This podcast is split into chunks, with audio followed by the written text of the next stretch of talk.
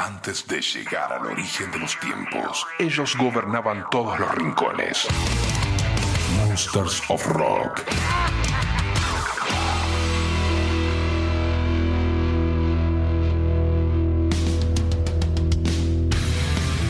Muy buena gente, bienvenidos al capítulo número 4 del Monsters of Rock podcast. Como cada comienzo les recuerdo que todas las semanas se sube un nuevo podcast a fmrockandpop.com y Spotify nos encuentran como Monsters of Rock.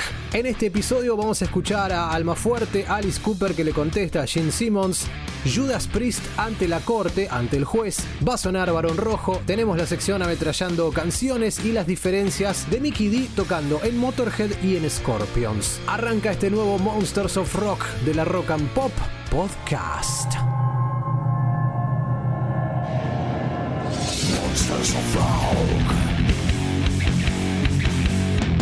Monsters of Rock.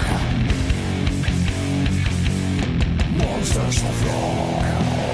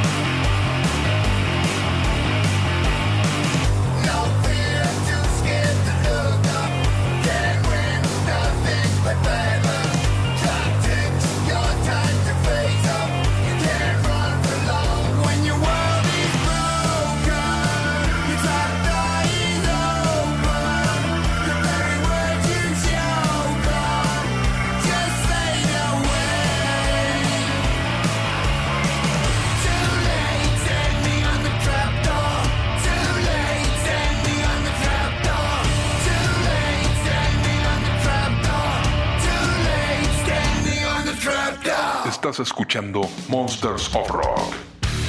Quiero saludar a Marcela Suárez, que nos escucha desde Montevideo, Uruguay, que hacía referencia a la lectura del pibe tigre del capítulo anterior. Ya tendremos más de esas letras desglosadas en este podcast. Abrazo gigante, Marcela. Si se quieren comunicar con este podcast, mensaje mor.gmail.com, mensaje mor.gmail.com. Y también el saludo para Joaquín Laines, de Córdoba, Argentina, que pide más black metal. Bien anotado, querido Joaquín. Abrazo grande. Monsters of Rock. Monsters of Rock. Rock and Pop. Mickey D nos cuenta el motivo por el cual tocar en Scorpions es mucho más duro y más difícil que hacerlo en Motorhead. Aunque podría parecer lo contrario, D admite que tocar en Scorpions requiere más resistencia física que hacerlo en Motorhead con Lemmy. Sí, es raro, pero parece que sí. En una entrevista, según el baterista, los conciertos de Scorpions son mucho más exigentes y difíciles que los de Motorhead. Mucha gente me dice, hey Mickey, seguramente que te quedas dormido tocando el set de Scorpions, ¿no? Y te voy a decir una cosa, contesta Mickey D, ¿no? Esto es mucho más exigente a nivel físico de lo que jamás fue Motorhead. ¿Sabes por qué? Cuando empezaba a faltarme el aliento en algunas canciones con Motorhead, solo tenía que pegarle un grito a Phil, a Phil Campbell, o a Lemmy y decirles, esperen, hey, paremos un poco, vamos a tomar algo en el medio del concierto, ¿no? Entonces hacía como que afinaba la batería un poco y seamos sinceros, dice Mickey, a Lemmy y a Phil no le costaba mucho convencerlos de que paráramos y que tomáramos un descanso. Un parate. Se acercaban a un rincón, agarraba su cerveza y brindábamos, hasta podíamos hablar un poco encima del escenario. Sin embargo, con Scorpions todo está programado. Por el tema de las pantallas y la producción. Claro, acá está el asunto. Todas las visuales que tiene Scorpions en un show en vivo, ¿no? Dice, tengo que tocar cronometrado, pero también tengo que estar compenetrado con las letras, las cosas que salen en las pantallas y lo que sucede con la producción, algo que nunca tuve que hacer con Motorhead. Klaus Meine, el cantante, tiene todo escrito, todo lo que va a decir. Podría haber uno o dos minutos de diferencia entre sets, pero es que duran dos horas y media. Es mucha exigencia, sube y baja. Hay una parte en la que hacemos un interludio acústico y luego tocamos Winds of Change. Durante esa parte me muero de frío, dice. Y después hay 40 o 45 minutos en los que no paro, hacemos canciones muy pesadas, un solo de batería y después vamos directo a Blackout y Big City Nights. Quiero decir, hay 45 minutos en los que ni siquiera puedo cambiar de palos, de baquetas, de palillos. Así que sí, me requiere mucho esfuerzo, pero bueno, es genial, es un desafío y me encanta. Cuanto más me canso en el escenario, mejor toco. Eso es lo que dice Mickey D con respecto a la diferencia de tocar con Lemmy, con Motorhead. Así que amigos, cuando piensen que por ser heavy cuesta más, hay ocasiones en las que no es tan así. Este es él, con Mickey D en la batería. Registro del Rock in Rio 2019, Brasil por supuesto. justamente es esta parte. Después del solo de Mickey, arrancan con Blackout Scorpions en este Monsters of Rock podcast.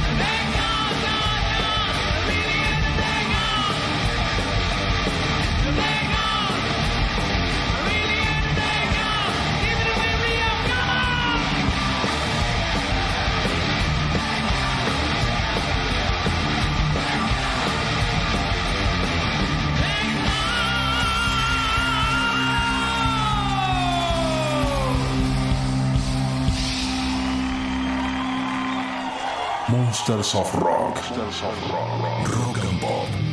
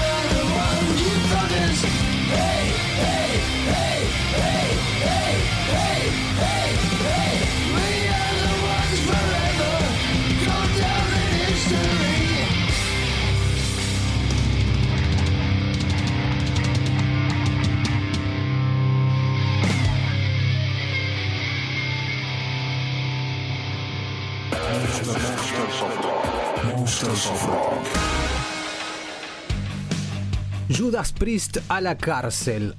Es una de las historias conocidas, entre otras, ¿no? De músicos que por sus letras los llevaron ante un juez para que expliquen de qué hablan sus letras, de qué habla su arte. Algo completamente chiflado, ¿no? El conflicto arranca cuando un joven de 18 años de los Estados Unidos se suicidó en el año 1985 y otro muchacho de 20 años quedó gravemente herido después de intentar también suicidarse y que también murió tres años más tarde a causa, bueno, de las heridas. Hecho completamente triste, ahí coincidimos todos, pero el detalle está en que estos muchachos hicieron esto mientras escuchaban a Judas Priest, más precisamente el disco Stained Class. Según los familiares, intentaron cometer el suicidio influenciados por los mensajes subliminales que tenían las letras de este disco. Reitero, el año 1985.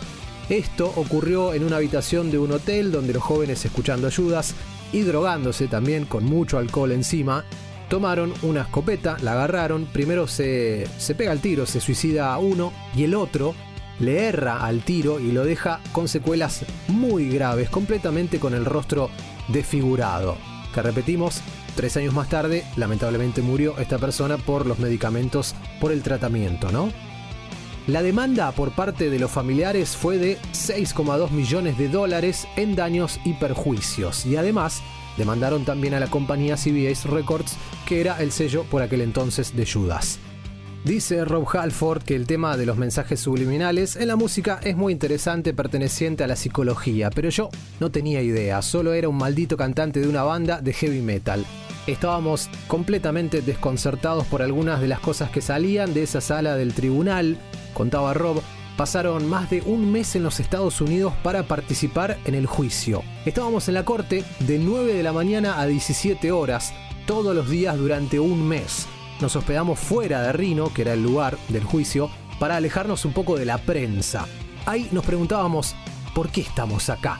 Somos músicos de metal británico y vamos a tener que defender nuestra música y a nuestros fans sobre las acusaciones absurdas y ridículas de que ponemos ese tipo de mensajes en nuestra música para matarlos. Claro, aparte esto fue en Estados Unidos, pensemos que la banda es de Inglaterra, ¿no? Algo completamente ridículo. Se tienen que ir, tienen que hacer un montón de kilómetros para defender esta clase de cosas.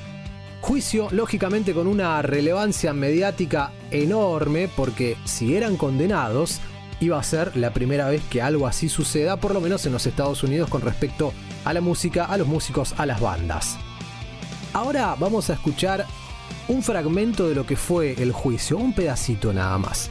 La imagen es Rob Halford con la cara completamente de situación sentado en el banquillo de los acusados. Y en esta parte el juez le pide que cante, sí, a capela ahí en el micrófono que tiene en, en la silla, una parte de la letra que supuestamente incitaba a matarse, ¿no? Escuchemos. Este es Halford cantando ante el juez, ¿eh? así de una. Va leyendo la letra. Y ahí la abogada de ellos le pregunta, ¿el yeah es una exhalación? Sí, le dice Halford. Le pregunta, ¿es una parte normal de tu canto? Así es como canto siempre. Le dice, es mi estilo.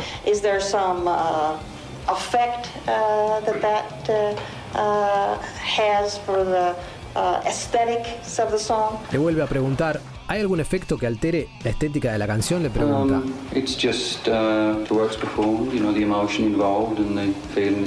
No, le dice solo la emoción que se siente cuando uno sale a cantar. Y ahí también le pregunta, ¿hay mensajes subliminales en la canción Better by You, Better Than Me? Are there subliminal duets on the Better by You, Better Than Me song? Y Halford le contesta, absolutamente no. Absolutely not. Más allá del hecho trágico, terminó siendo también bastante bizarro, ¿no? Imagen que recorría todos los medios de comunicación, diarios, gráficas, televisión, una postal bastante absurda, acusar a un artista y hacerlo pasar por esto. Por aquel entonces parece que sí había que sentarse y dar explicaciones. La demanda judicial de los familiares de los suicidas se centró en la canción Heroes End cuya letra dice Why do you have to die to be a hero? It's a shame, a legend begins at its end. En español, ¿por qué tienes que morir para ser un héroe? Es una vergüenza que una leyenda comience en su final. Y otra prueba, entre otras, es el tema que mencionábamos recién, Better by You, Better Than Me, que contenía un mensaje subliminal supuestamente grabado por Halford que decía Do it, como hazlo. Según Rob Halford, el supuesto mensaje oculto era un efecto sonoro que se escuchaba entre líneas y que en realidad era una técnica de respiración para su interpretación vocal. Casi 30 días más tarde, el 24 de agosto de 1990, el mediático juicio llegaría a su fin y Judas Priest sería absuelto de todos los cargos, en una sentencia de 100 páginas y con más de 40 testigos consultados. El juez dictaminó que las familias no pudieron probar los mensajes subliminales ocultos dentro de las canciones. Además, las declaraciones de varios especialistas como un psicólogo fueron determinantes para el veredicto ya que los dos muchachos suicidas arrastraban un largo historial de drogadicción, problemas laborales y escolares y algunos delitos menores también, sin mencionar que ya habían intentado quitarse la vida en otras ocasiones. Después de ser declarado inocente, Rob Halford comentó que tenía muchas ganas de ir y conocer a las madres de los muchachos y darles un abrazo y decirles lo siento por la pérdida de sus hijos, vamos a tomar un café y vamos a hablar, vamos a charlar sobre esto. Pero no lo hice porque nos dimos cuenta que había toda una red de personas tras ellos, una especie de infiltración de grupos cristianos extremos que les exigían que sigan con el caso patética, bizarra, lunática la situación, vamos con el arte, que eso es lo que importa. Judas Priest, Better by You, Better Than Me, en este podcast del Monsters of Rock, Do It, Do It, Do It.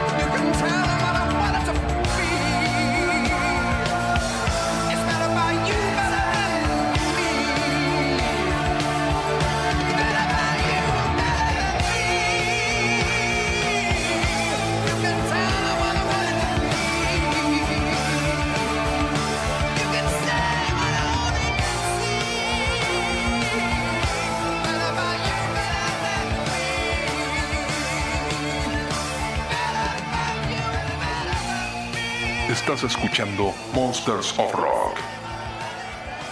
Y otra de las canciones involucradas en este ridículo juicio fue Beyond the Realms of Death. Pero en este caso no va a ser la versión de Judas Priest, va a ser de Rob Halford en vivo.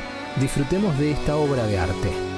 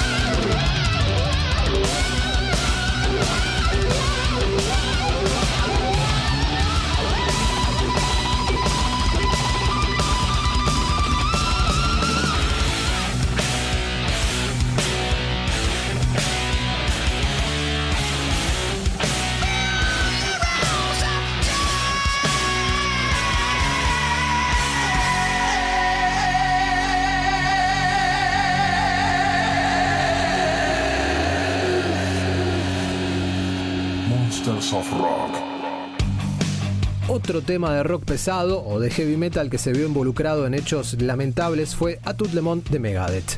Por suerte, este fue sin juicio ni nada por el estilo. El 13 de septiembre de 2006, Kimber Gill abrió fuego en Dawson College de Montreal, matando a un adolescente e hiriendo a otras 19 personas. El homicida, quien terminó suicidándose, había publicado en un sitio de internet que convertiría este mundo en un cementerio y que anhelaba morir en una lluvia de balas. Terrible. El canadiense de 25 años había confesado su fanatismo por Megadeth y un día antes había citado en su blog personal a esta canción, a Tout Le Monde, como el gran estímulo para concretar estos asesinatos, lo que inmediatamente, bueno, obligó a Mustaine a referirse a la situación. Estoy horrorizado por los trágicos eventos de ayer, pediremos por todos los que han resultado heridos y por las familias que están sufriendo. A Tout Le está basada en un sueño mío, en el que mi madre regresaba del cielo para decirme te amo. Es acerca de un nuevo diálogo entre ella y yo. No es un corte sobre el suicidio. Cuando un ser muy amado muere de manera inesperada, brota ese sentimiento de que habría sido bueno decir algo. En este tema hay una oportunidad para el que padece de un mal, para que tenga la oportunidad de expresar algo antes de partir. Fue mi modo de expresar lo que me gustaría expresar si me quedaran segundos de vida. Le diría al mundo entero y a mis amigos, los amo, ahora debo irme. Estas serán mis últimas palabras, las cuales me liberarán. Eso es lo que dice la, el estribillo de la canción, ¿no? En francés. Me enojó mucho que este tipo utilizara mi canción y tratara de convertir una pieza tan bella en algo horrendo y desagradable, dijo esto Mustaine en un show, en un concierto cercano a esa trágica fecha. Como decía antes, esto fue sin juicio, o sea que se avanzó algo con respecto a que si una persona comete alguna ilegalidad bajo el nombre de alguna canción o de algún grupo musical, estos, lógicamente, no tienen nada que ver con el hecho. Ahora disfrutemos de esta pieza bella, como dice Dave Mustaine, de A Tout Le Monde, de esta canción en cuestión, la versión que incluye la colaboración de Cristina Scavia de La Cuna Coil. Megadeth A Tout Le Monde en el Monsters of Rock. Don't remember where I was. I realized life is a game. Monsters of Rock. The more seriously I took things, the harder the rules became. I had no idea what it cost. My life passed before my eyes.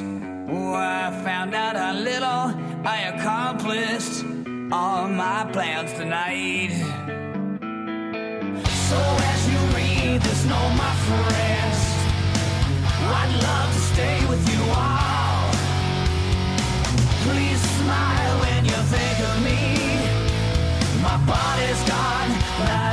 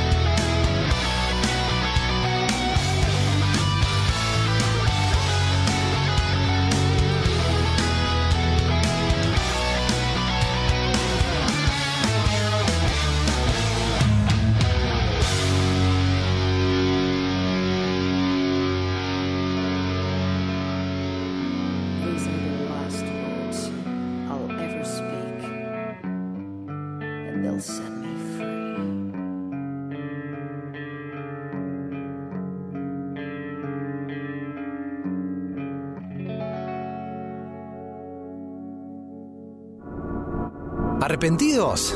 Ja, muy tarde. Beberemos el veneno y entre rumores de guerra se abre la puerta al infierno. Desinformación consumirás, que terminarás creyendo y la humanidad sucumbirá mientras alguien va diciendo bajo control, bajo control, Facebook right now in a nutshell. bajo control. Instagram has more than 500 million daily users. Antes que bebas el odio de su poder insaciable, cuando se incendien los bosques, verás no importarán los culpables. Es que nada y nadie detendrá esa ambición enferma. Es que ya no habrá ningún lugar para los que quieran la tierra. How dare you? How dare you? Bajo control, bajo control. Apple to Google and now Instagram. Bajo control. Era espacial, transmutación, mentes computarizadas, Armagedón en televisión, almas narcotizadas. Desde la luz es fácil saber cómo salir de la trampa. Visión final profetizada. Que todo está bajo control. Bajo In control. two seconds, your tweet goes out to everyone who signed up to see it. Ambición de poder, corrupción. Puedes ver en tu ciudad polución, hambre, sed, enfermedad, destrucción, violación, explotación, extinción.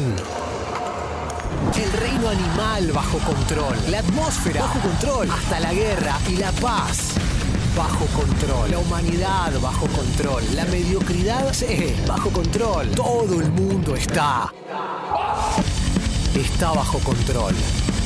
Dirige una red social con 600 millones de usuarios. Y se comporta como si no supiera qué pasó con eso de la privacidad. Todo está en servidores. Facebook recopila, relaciona, analiza. Monsters of Rock.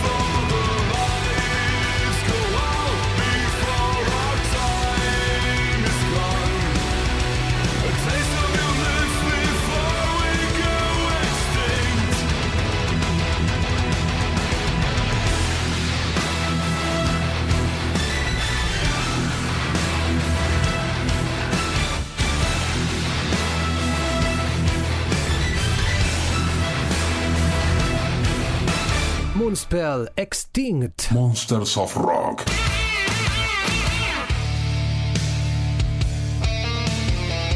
Ahora es el momento de ametrallar canciones, es el momento de ametrallar temas en el Monsters of Rock.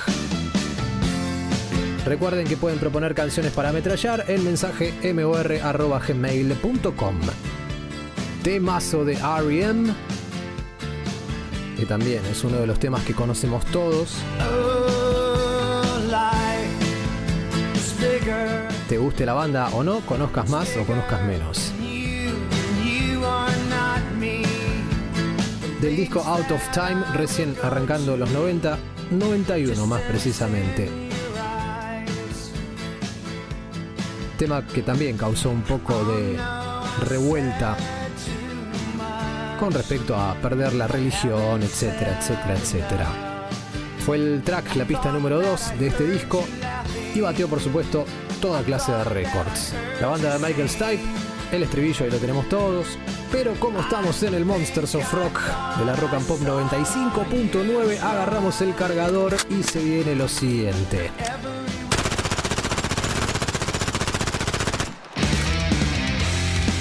se pone un poco más distorsionada la cosa.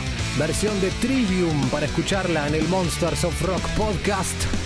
Es Losing My Religion en Ametrallando Canciones.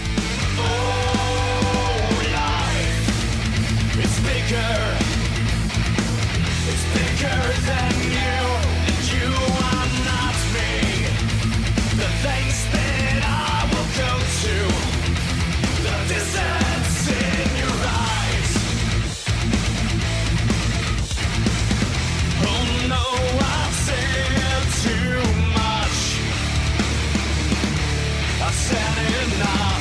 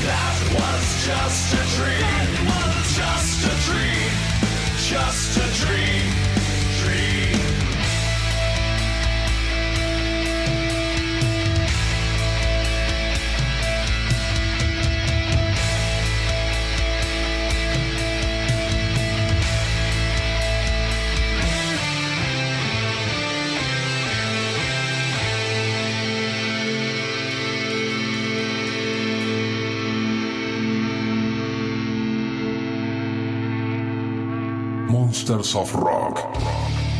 Bueno, ¿qué les pareció?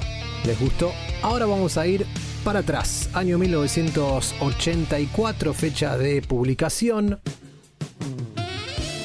Sí. no se asusten. Ese saxo que te hace bailar pegado con quien sea. te dije año 84 es George Michael, por supuesto. Otro de los temas históricos que tenemos todos en nuestra memoria, en nuestro oído. Esa vocecita suave. Crack, también el bueno de George, por supuesto. Quiero que escuchemos un poquito más. Esos coros del estribillo. Mientras tanto vamos agarrando el cargador. Es el Monsters of Rock. Entonces... Ahí se enchufan las guitarras, modo distorsión. Máximo, a lo que se pueda. Versión de Careless Whisper. La versión de Caesar.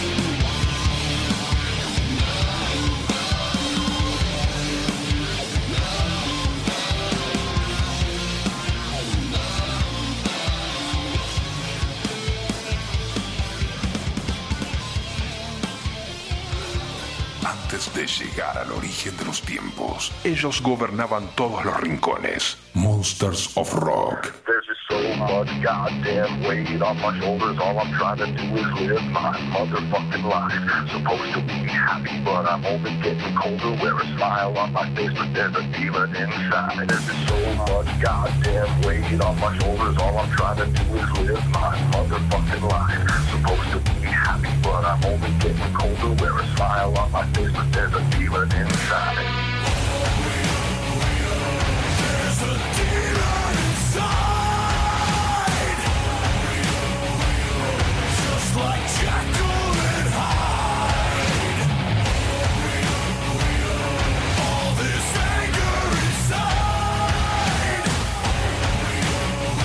I feel like Jack Golden High Is there so much goddamn weight on your shoulders that you can't just live your motherfuckin' life. The story's getting old and my heart is getting colder. I just wanna be Jekyll, but I'm always fighting high. You got rocks your head, I can hear them rolling round. You can say that you're above it, but you're always falling down. Is there a method to your madness? Is it all about pride?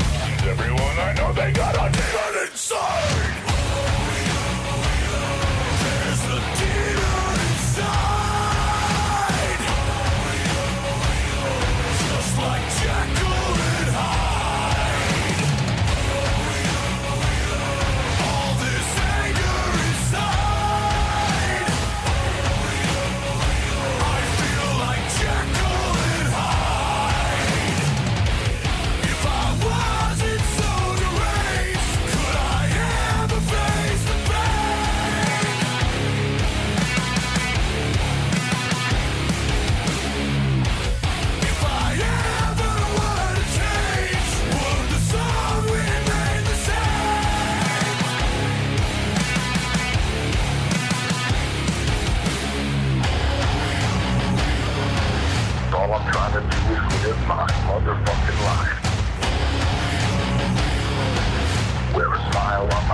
There's a demon inside.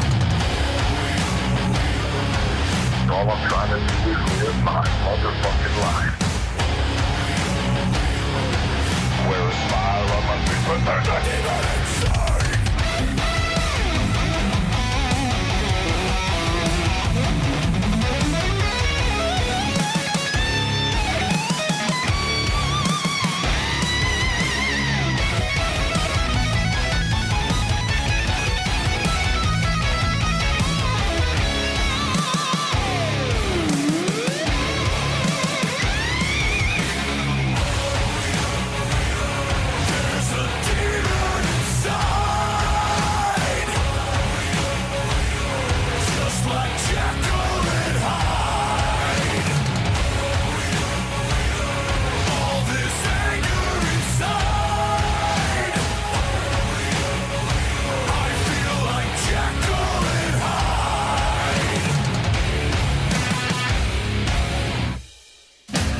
Of Rock. Rock and Pop. Les dije que íbamos a escuchar a Barón Rojo en el comienzo del podcast. Desde Madrid, España, te espero en el infierno, Barón Rojo.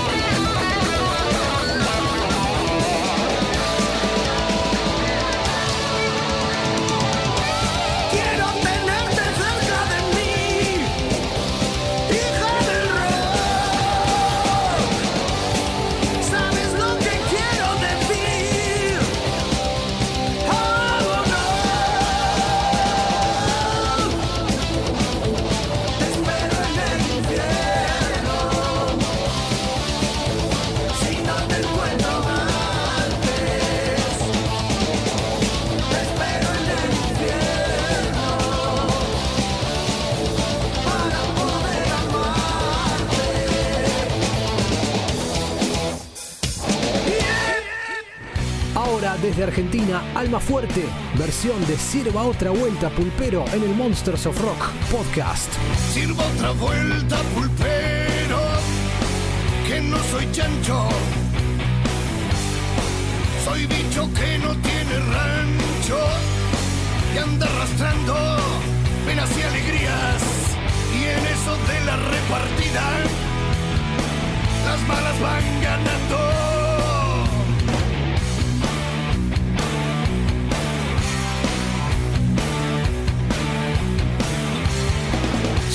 Otra vuelta, pulpero, a ver, para mis pares del asentamiento que están cargando con el peso hoy ante la ley por indocumentados en predios ganados al Estado, donde la milicada siempre viene a darnos palos.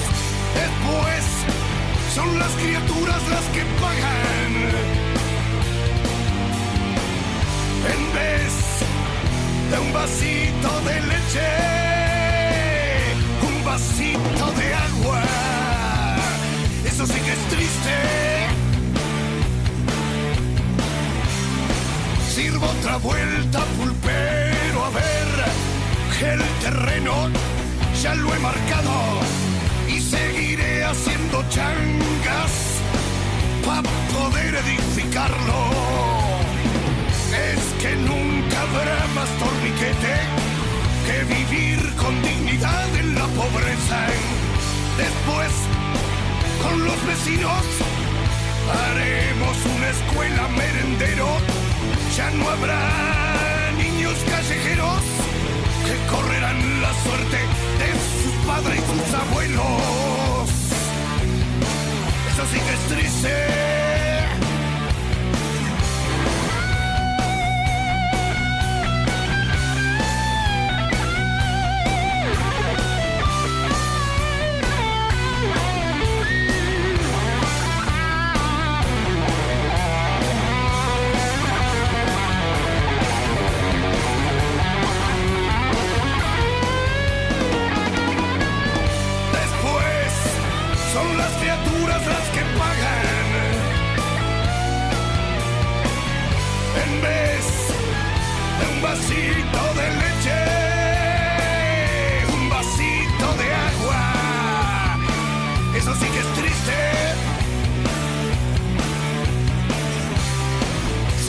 Vuelta, pulpero, a ver, que esta es la del estribo.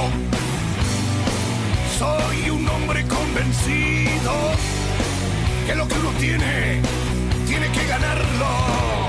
Por eso es que con once familias le hemos ganado una vez al Estado.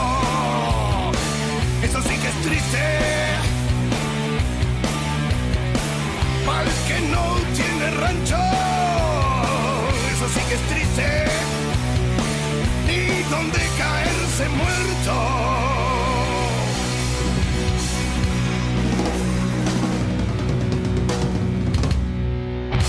Estás escuchando Monsters of Rock.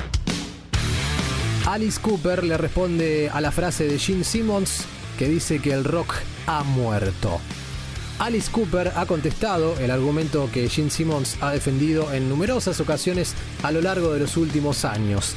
La lengua larga, ¿no? En todo sentido, por supuesto. Alice Cooper dice, me gustaría que se ocupara de mis impuestos porque es un hombre de negocios y en lo que respecta a los negocios, su afirmación de que el rock está muerto es válida, pero te garantizo que ahora mismo, en algún lugar de Londres, en los garages, en las casas, están aprendiendo Aerosmith, están aprendiendo Guns N' Roses, un grupo de chicos de 18 años con guitarras y batería están aprendiendo rock duro.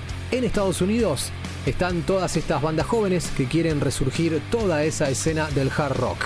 Entonces, de alguna forma, el rock and roll está donde debería estar ahora, dice Alice Cooper. No estamos en los Grammy, no estamos en el mainstream, el rock and roll está afuera, mirando hacia adentro ahora y creo que eso nos da esa actitud de forajidos, de rebeldes, de expulsados. Y creo que eso es muy bueno para el rock and roll, porque así es como empezó el rock and roll. Todos éramos forajidos en ese momento y luego nos convertimos en el mainstream, en lo principal. Si lo pensás, la única música que comenzó y nunca terminó fue el hard rock, porque se fue al punk, se fue al disco, se fue al hip hop, se fue al grunge, hizo todas estas cosas, pero lo único que estaba en la mitad fue el hard rock. The Rolling Stones seguirán siendo The Rolling Stones, Aerosmith seguirá siendo Aerosmith, Alice Cooper seguirá siendo Alice Cooper, se dice a él mismo, ¿no? Sobrevivimos a esas cosas porque el hard rock impulsado por la guitarra es lo único que seguirá funcionando dentro de 30 años, dentro de 40 años, y creo que la música irá por todas partes. Vas a encontrar esas bandas de hard rock todavía ahí, enojado y enérgico, contesta el crack de Alice Cooper a la lengua larga de Gene Simmons. Con Johnny Depp, el actor hollywoodense, y Joe Perry, estos vampiros de Hollywood, hacen Schools Out y le meten un poquito de Another Brick in the Wall. El rock está donde tiene que estar, dice Alice Cooper.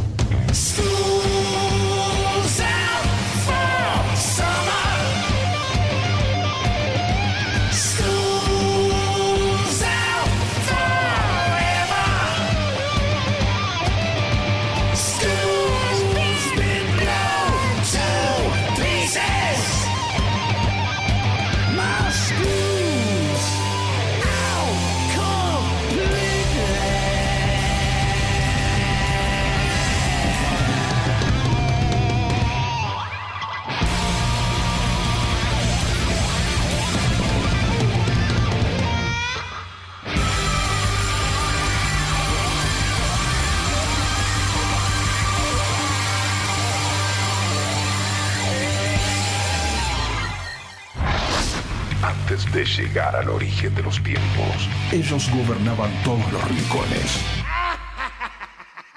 Monsters of Rock.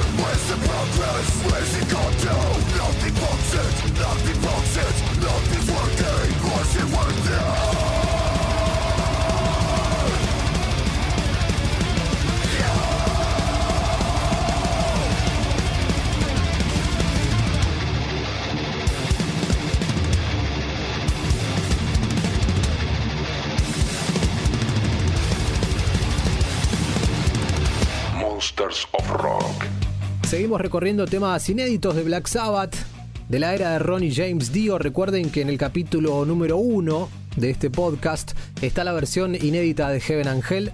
Pueden ir a ingresar a la página fmrockandpop.com o si no en Spotify y ahí le dan play. En este caso, después de décadas, este tema inédito se llama Slap Back. Sería como una cachetada en la espalda o una cachetada por detrás. También, igual que en el capítulo número 1, es una grabación del año 1979 recuperado y publicado por Gray Reese, el hijastro de Geoff Nichols. El propio Reese acompaña la publicación con este texto. Creo que esta última publicación de la propiedad de Geoff Nichols se llama Slap Back por los garabatos que tiene el cassette y por el estribillo. Es del mismo cassette que la versión de Heaven Angel. No suena como una canción típica de Sabbath, sí, son ellos, pero suena como Ronnie James Dio. Esto es lo que dice también, ¿no? Lógicamente que es el sonido, recuerden, del cassette a tener en cuenta, o sea, no es una remasterización, no suena para nada bien, suena un poco feo, pero creo que eso también le da un poco de esa cosa, ¿no? De meterse, parece que nos estamos metiendo en la sala, o sea, nos tomamos el DeLorean, vamos al pasado, al año 79, nos metemos en la sala de Black Sabbath, en esa época, en esa parte, y escuchamos a ellos, los vemos en directo. Slapback se llama esto, que parece que dice eso en el cassette escrito a mano. Black Sabbath con Ronnie James Dio, Slapback, en el Monsters of Rock de la Rock and Pop Podcast.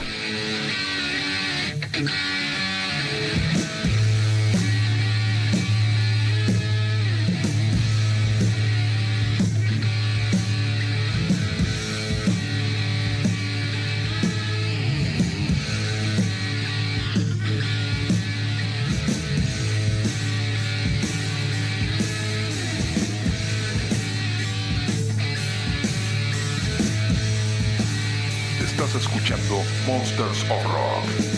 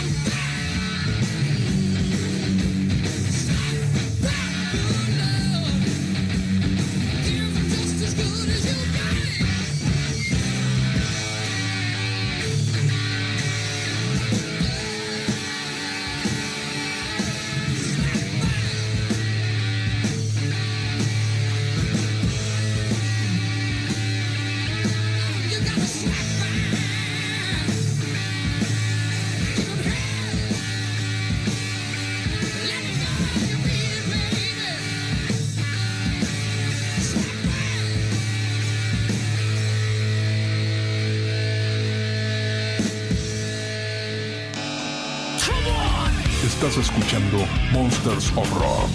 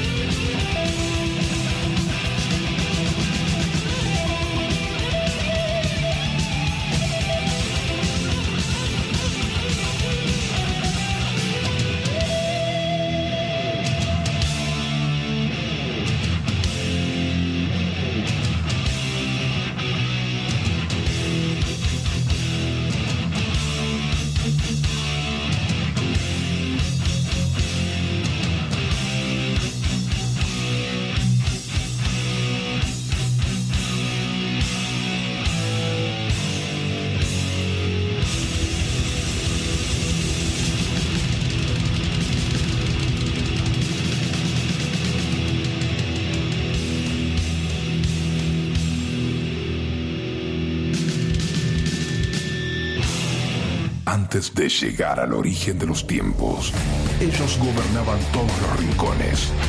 Monsters of Rock.